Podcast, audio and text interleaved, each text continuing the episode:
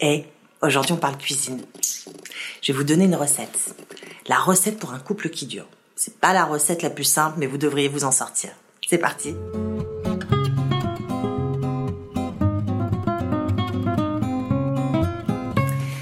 Alors aujourd'hui, on parle cuisine. Je vous l'ai dit, je vais vous donner une recette pour vous assurer d'avoir un couple qui dure.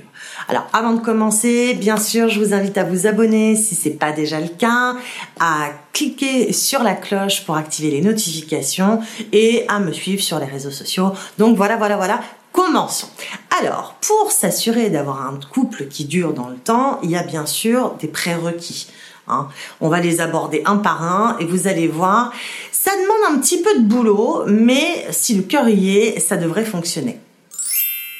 Point numéro 1, prérequis essentiel, connaître ses blessures blessure d'abandon, blessure d'injustice, blessure de rejet. Pourquoi il est important de connaître ces blessures? Bah Parce que c'est elles qui vont réagir euh, dans votre couple et qui vont vous amener à avoir des réactions disproportionnées ou inappropriées. Donc si vous ne les connaissez pas, vous n'allez même pas les voir venir et vous ne pourrez pas du coup... Euh, pas contrôler, mais en tout cas euh, euh, vous ménager, alors que si vous avez conscience des blessures qui vous animent, vous allez les voir venir et vous allez pouvoir canaliser. Donc le point numéro un, connaître ses blessures, c'est un prérequis. Point numéro 2, s'aimer. Ah oui, je sais, je sais, on l'entend partout, on le lit partout, et pourtant c'est essentiel. Pourquoi? Bah, Tout simplement parce que si vous n'êtes pas capable de vous apporter de l'affection, de l'amour, de la bienveillance, vous allez avoir de grandes difficultés à quelqu'un qui a rencontré quelqu'un, pardon, qui va le faire pour vous. Mais c'est surtout que vous allez en plus sans arrêt douter de la sincérité de cette personne si vous n'avez pas la conviction profonde que vous le méritez, puisque vous-même vous êtes capable de, de vous le de vous le procurer. C'est aussi euh, un prérequis important parce que euh, on va y venir, c'est le point suivant. Mais euh, quand on ne s'aime pas soi-même, c'est là qu'on a le plus de chances de partir dans la dépendance affective. Et Point numéro 3, justement amour ou dépendance affective. Vous venez de rencontrer quelqu'un, vous êtes en surkiffance totale, vous avez envie de le voir, vous avez envie de l'entendre, vous avez envie de le toucher. Euh, c'est quand même presque obsessionnel au début quand on est vraiment dans cette relation. Mais voilà, voilà, voilà, s'agit-il d'amour ou s'agit-il de dépendance affective? Alors il faut bien comprendre qu'au début dans une relation, bah, c'est tout feu tout flamme. Hein. Euh, on a ce sentiment très très fort et déjà ce sentiment très très fort, c'est pas forcément de l'amour, c'est de l'attirance, c'est de la chimie.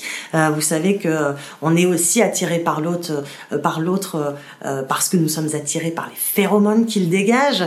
Donc c'est pas forcément de l'amour. L'amour c'est quelque chose qui va se construire dans la durée. Mais c'est comme en amitié, on peut avoir des gros coups de cœur en amitié, avoir envie de voir l'autre tout le temps, et pourtant bah, ça s'étiole au bout d'un moment parce que voilà, on a tout donné puis on s'aperçoit que derrière il y a plus rien. L'amour c'est complètement différent. Et puis la dépendance affective c'est différent aussi. Donc la dépendance affective nécessite vraiment qu'on se penche dessus et c'est pour ça que je ferai une vidéo à part. Mais déjà la première chose que vous pouvez identifier, c'est que en amour, on a super envie de donner, dans la dépendance affective, on a très très très très très envie de prendre. C'est là une des différences fondamentales entre l'amour et la dépendance affective. Donc faites le point, voyez où vous en êtes. La dépendance affective peut se transformer en amour, mais ça demande un gros gros boulot sur soi. Point numéro 4, la communication. Vous allez me dire ça coule de source. Oui, c'est vrai. Sauf que je me suis aperçue, en discutant avec pas mal de mes patients, que euh, souvent on a l'impression de communiquer, mais en fait on parle pas la même langue. Et donc communiquer quand on parle pas la même langue, ça aide pas pour se comprendre. Euh, qu'est-ce que ça veut dire ne pas parler la même langue? Eh ben c'est tout simplement euh, lorsqu'on a nous une façon de montrer notre amour, attendre que l'autre ait la même façon. Du coup, s'il n'a pas la même façon de montrer son amour, eh bien on n'entend rien à ce qu'il nous donne. Et c'est un petit peu dommage, quoi. Donc je crois que vraiment, dans un couple, quand on veut que ça avance, quand on veut que ça dure, il y a quand même deux, trois petites mises au point à faire, et notamment bah, sur notre façon d'exprimer ce que l'on ressent. Euh, vous êtes peut-être vous plus, euh, euh, vous avez peut-être plus de facilité à exprimer avec des mots. Pour l'autre, ce sera peut-être par des gestes. Soyez sûr de bien capter le message qu'il vous envoie. Et puis aussi tout bêtement, assurez-vous euh, d'avoir les mêmes concepts derrière certains mots. Bah oui, parce que si euh, lorsque vous utilisez tel ou tel mot, bah vous mettez pas la même chose derrière que votre conjoint, pouvez être sûr que vous risquez d'avoir des quiproquos, de ne pas vous comprendre. Donc le plus simple, eh bien écoutez, c'est tout simplement de définir parfois les mots qu'on utilise quand on veut vraiment être sûr que notre message passe et euh, qu'il soit bien entendu.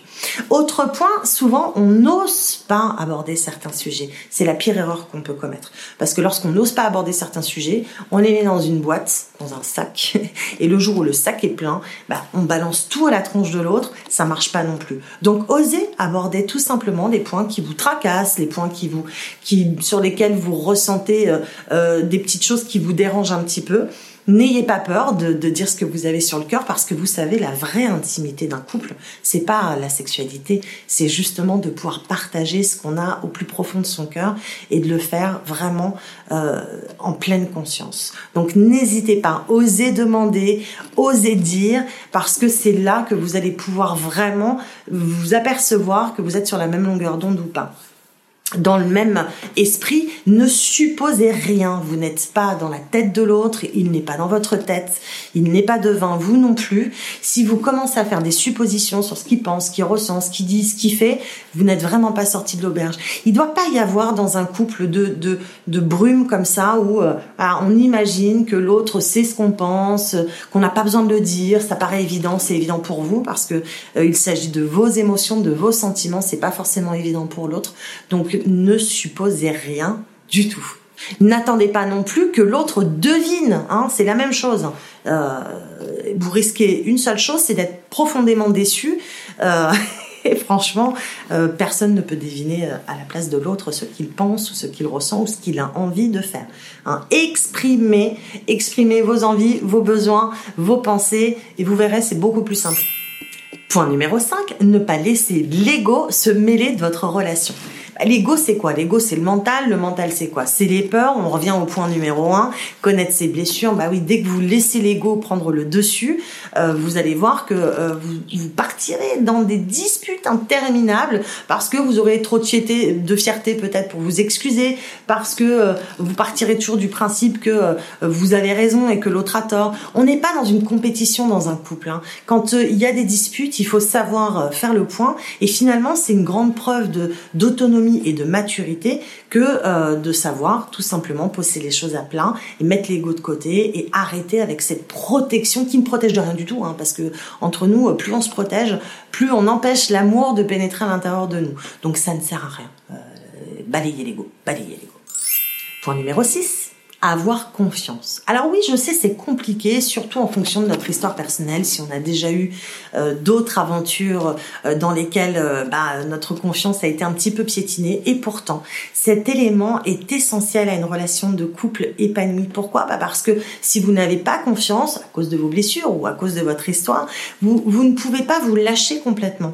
Et, et pourtant, un couple qui dure, c'est un couple qui voilà, qui donne sa confiance à l'autre. Alors, ça ne va pas empêcher la trahison, ça ne va pas empêcher de la blessure, mais sans ça, ça peut pas fonctionner en fait. Il faut vraiment que vous puissiez faire confiance à l'autre.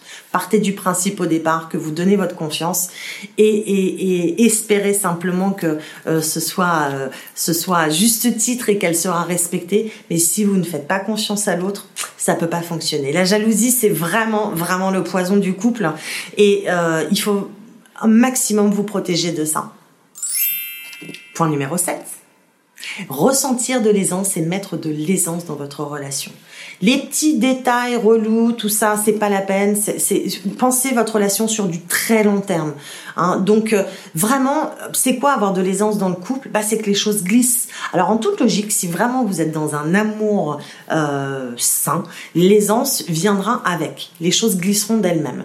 Mais pour le coup, si euh, vous vous accrochez surtout sur rien, sur des principes, sur je sais pas moi, le tube de dentifrice, la cuvette des toilettes, c'est très cliché tout ça, mais c'est pourtant vrai, ça n'a pas vraiment d'importance. Demandez-vous toujours, toujours ce que ça, ce que ça vous coûte et, ce que ça vous rapporte. Et si vous voyez que euh, finalement euh, chipoter euh, vous coûte plus qu'autre chose, c'est pas la peine, laissez tomber quoi.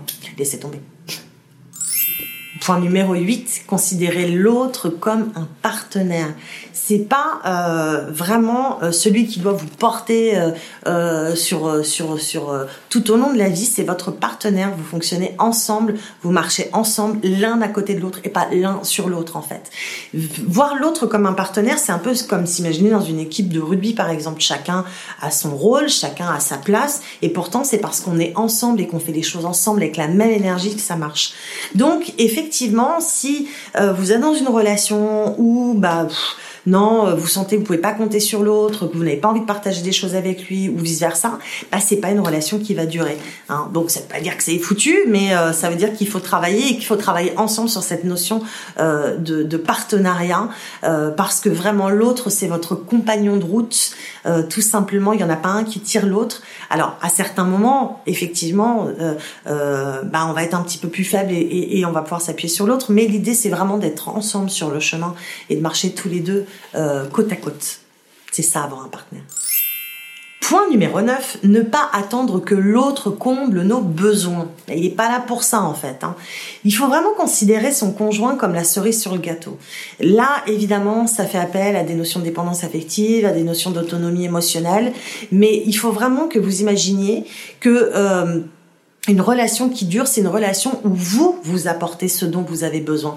L'autre, c'est que du plus. Si vous attendez de l'autre qui vous rende heureux, euh, qu'il, euh, euh, je sais pas moi, que c'est à lui de faire en sorte que vous passiez une bonne journée, que c'est à lui de faire en sorte que vous ressentiez de la confiance, que c'est à... non, tout ça, ça peut pas marcher en fait. Donc le plus simple, c'est que vous apportiez à vous-même ce dont vous avez besoin que l'autre fasse la même chose. Alors ensemble, ça peut être magique. Mais surtout, n'attendez pas que l'autre comble tous vos besoins. Vous pouvez avoir une base commune, attendre de l'autre du respect, de la bienveillance, de l'affection. Ça, c'est le cadre que vous allez poser ensemble euh, lorsque vous créez euh, cette relation de couple. Mais c'est tout. Le reste, c'est vous tout seul. Vous devez vous débrouiller tout seul pour vous apporter ce dont vous avez besoin et pour vous combler. Point numéro 10. Être des amis. Bah oui, un couple qui dure, c'est un couple d'amis qui sont amoureux en fait. Euh, l'autre, c'est vraiment celui avec qui vous pouvez tout partager. Je reviens sur le point avec euh, la confiance avec l'aisance, mais effectivement, quand on est en couple avec son meilleur ami ou quand on est en couple avec avec son ami, bah ça glisse et puis surtout ça dure sur du long terme, quoi. Donc, on doit pouvoir s'appuyer sur l'autre, on doit pouvoir aussi s'amuser avec l'autre. L'humour est un point essentiel dans une relation qui dure parce que ça permet de désamorcer des situations et puis parce que ça fait du bien de se marrer, quoi, tout simplement. Donc, si on n'arrive pas à se marrer avec l'autre, bah on aura envie d'aller se marrer ailleurs, d'aller se marrer avec nos, amis, nos potes, et bah forcément ça va pas aider à ce que votre relation elle dure dans le temps, quoi, clairement. Donc être des amis. Point numéro 11. Un couple qui dure, c'est un couple qui est composé de deux personnes qui se ressemblent un peu mais pas trop, qui sont un peu différents mais pas trop. Et oui, et ça pour le coup, bah, le sentiment amoureux ne choisit pas, mais clairement, si vous vous ressemblez trop, vous n'allez pas, vous n'allez pas vous élever, vous n'allez pas vous élever spirituellement, vous n'allez pas vous élever euh, énergétiquement. Alors que si vous êtes trop différent, bah, vous allez en plus de ne pas vous élever, vous allez vous tirer vers le bas parce qu'il y aura tout le temps des conflits. C'est pas être impossible d'être en couple avec quelqu'un qui est totalement différent de soi, mais ça nécessite d'avoir beaucoup de sagesse, d'avoir beaucoup de travail sur soi, d'avoir beaucoup de tolérance. Et ça, c'est pas donné à tout le monde. Donc, si vous sentez que vous en manquez un peu, euh, c'est pas la peine d'y aller. Un couple qui dure, c'est un couple qui a cet équilibre entre un peu de différence et un peu de ressemblance, mais pas trop ni de l'un ni de l'autre. Enfin, le dernier point, un couple qui dure, c'est un couple dont chacun euh, de euh, euh, chacun des conjoints a un véritable besoin, une véritable envie de rendre l'autre heureux. Alors ça, ça s'invente pas. On l'a ou on l'a pas. Mais si on n'a pas vraiment profondément envie de rendre l'autre heureux, déjà, vous pouvez vous dire que c'est pas de l'amour que vous ressentez. Et c'est au quotidien que ça se passe. C'est dans les petits détails que l'amour se cache. L'amour, on en a besoin tous les jours pour pouvoir avancer, pour ne pas se demander ce que l'autre ressent. Et ça se prouve, l'amour. Ça ne fait pas que se dire en fait. Donc vraiment, tant que vous avez cette envie de vouloir rendre l'autre heureux, vous savez que vous êtes dans une relation qui peut durer sur du long terme. Et évidemment, il faut que ce sentiment soit partagé, qu'il soit des deux côtés, qu'il n'y ait pas plus l'un que l'autre qui nourrisse cette relation. Donc voilà pour toutes les points essentiels. Il y en a plein d'autres certainement, mais ceux-là à mes yeux sont vraiment essentiels pour euh, pour avoir un couple qui, qui peut durer, s'inscrire sur du long terme et surtout bah, pour que vous puissiez vous régaler tout simplement quoi. Donc, bah écoutez, n'hésitez pas dans les commentaires à me poser des questions ou à me dire si vous avez envie qu'on aborde un peu plus un point euh, plutôt qu'un autre. Et puis surtout, bah likez, partagez, abonnez-vous si c'est pas déjà le cas. Et puis on continuera un petit peu sur toutes ces notions en abordant le couple sur différents aspects. En attendant, bah écoutez, euh, je vous souhaite de, de, vous régaler, de repenser à tout ce que j'ai dit, de faire le point euh, dans votre relation et puis de savoir vraiment si vous êtes célibataire, ce qui sera essentiel d'avoir dans votre relation pour être sûr qu'elle dure. Et je vous souhaite une très très belle journée. À bientôt. Ciao.